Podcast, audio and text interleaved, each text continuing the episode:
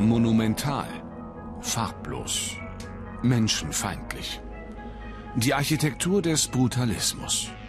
Es sind Bauwerke, die polarisieren, Bausünden für die einen. Doch eine wachsende Zahl Architekturbegeisterter auf der ganzen Welt entdeckt den Brutalismus neu. Ich finde den Brutalismus so faszinierend, weil es so gegensätzlich und kontrovers ist. Einerseits werden die Bauwerke als hässlich verschrien und sind wirklich vielerorts sehr gewöhnungsbedürftig. Aber wenn man dann ein bisschen hinter die Kulissen guckt und anfängt zu verstehen, warum die Bauwerke so aussehen, wie sie aussehen, dann eröffnet sich da so ein ganzer architektonischer Kosmos. An ein riesiges Kreuzfahrtschiff erinnert das Corbusier-Haus im Westen Berlins. Für den Architekturhistoriker und Fotografen Felix Torka ist es eines der wichtigsten brutalistischen Gebäude der deutschen Hauptstadt. Entworfen 1957 vom französisch-schweizerischen Architekten Le Corbusier. 530 Wohnungen auf 17 Etagen, eine sogenannte Wohnmaschine.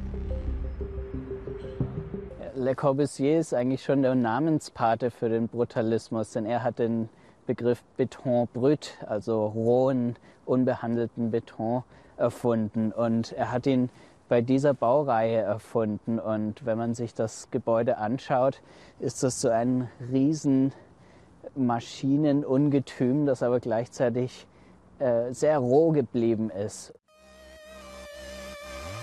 Im Inneren konnte Le Corbusier seine Pläne nicht verwirklichen.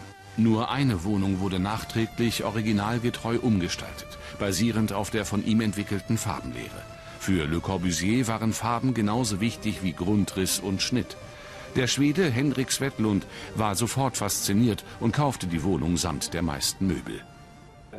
Wir werden die Farben in dieser Wohnung niemals ändern. Niemals. Es ist wie ein Kartenhaus. Es kann ganz einfach in sich zusammenfallen, wenn man zu viel ändert. Unverändert seit Ende der 1970er Jahre ist auch das Botschaftsgebäude Tschechiens in Berlin-Mitte. Ein Gesamtkunstwerk. Die Architekten entwarfen selbst Lampen, Tische und Sessel. Es beheimatet auch das Tschechische Kulturinstitut.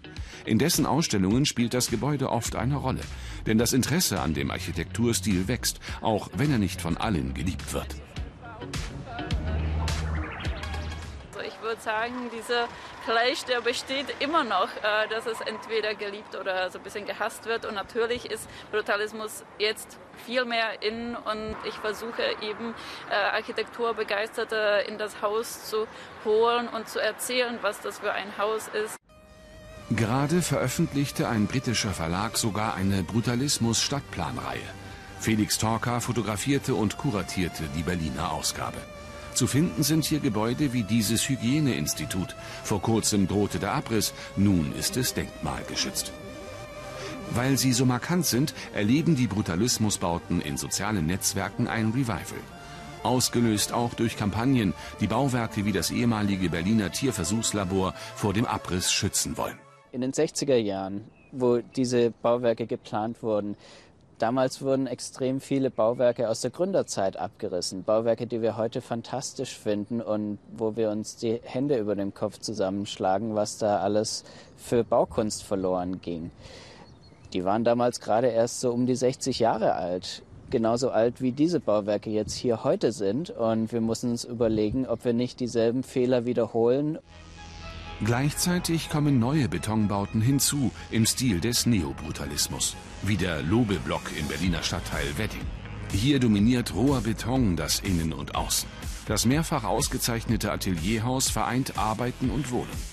Die Rohbauästhetik ist nicht nur angesagt, sie ermöglicht auch geringe Baukosten und hält so die Mieten niedrig.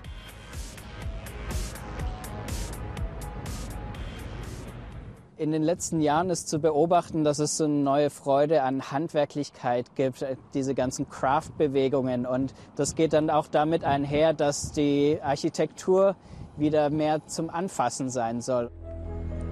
Brutalismus.